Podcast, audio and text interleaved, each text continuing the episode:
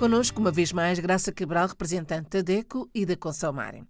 Graça, na semana passada falámos de poupança. Para não perdermos as nossas poupanças, o que é que devemos fazer? Em primeiro lugar, evitar as compras por impulso. Digamos que esta é a prioridade número um.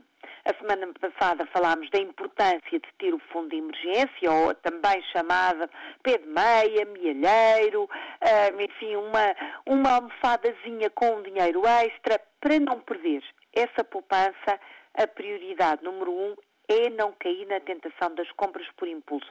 E a tentação é enorme, até porque o mês de novembro é por, uh, por, tradição, talvez por ser próximo já do Natal, um mês em que o apelo ao consumo e a palavra promoção, compra, uh, oportunidade única, saldos, são efetivamente promoções que estão em toda a parte com o apelo tão bom que somos quase que levados a acreditar que é o milagre de, da compra que nós queríamos. E o que poupamos desaparece de um dia para o outro. Comprar por impulso é esquecer eh, aquela regra número um de comprar apenas aquilo que é essencial.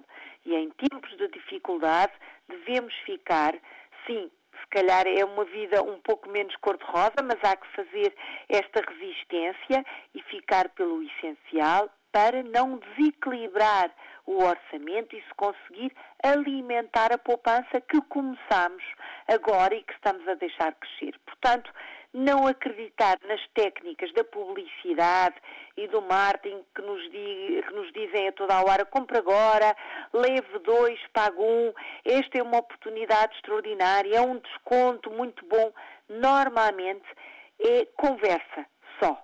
É, é apenas um apelo para comprarmos mais e comprarmos de forma quase que irrefletida e depois de feita a compra e de perdido o dinheiro é que, ah, afinal, se calhar não precisava disto, ah, se calhar nem era mesmo o que nós queríamos, se calhar nem é útil evitar este impulso, tem que ser realmente a prioridade número um.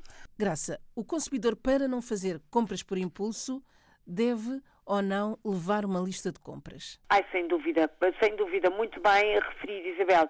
A lista de compras é o melhor instrumento para ficarmos fixos, para estar focados no que é essencial. Evitar o supérfluo, evitar as tentações do impulso, o melhor remédio é mesmo a lista de compras. Seguir uh, criteriosamente a lista de compras, levá-la, estar atento, comprar o que até se combinou entre todos e levar uh, sempre quase como uma bússola a lista de compras. Aliás, é fundamental também para a segunda prioridade, que é evitar comprar demais, comprar a crédito para uh, depois ter essa dívida a mais para pagar. E normalmente a compra por impulso é acima das nossas possibilidades. Não só se gasta o que se poupou, como até se gasta o que não se tem. E é mais um crédito, é mais uma dívida que vai juntar-se às despesas. Mas, muitas vezes, acaba esta história num, num perigo ainda maior, que é contrair dívidas para pagar outras dívidas.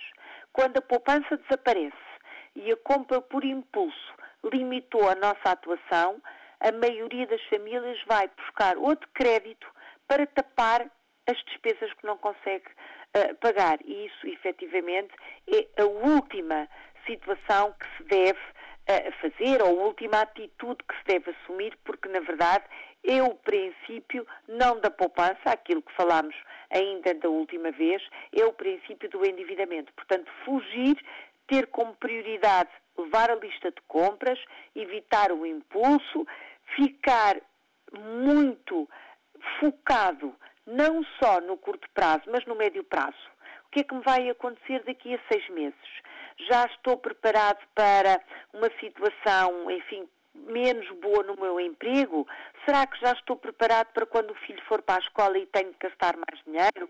Será que estou preparado para quando o carro tiver uma avaria? Não pensar só no curto, mas também no médio prazo, são hum, dicas que nos parecem fundamentais para não perder a poupança que começámos há tão pouco tempo. Até para a semana. Até para a semana. Olhe por si novo espaço dedicado aos direitos do consumidor em África e em Portugal. Coloque as suas dúvidas enviando o e-mail para o correio eletrónico olheporsi.rtp.pt e ouça as respostas na RDP África à segunda-feira, depois da uma da tarde. Olhe por si. Uma parceria RDP África, Associação DECO, com Isabel Flora e Graça Cabral.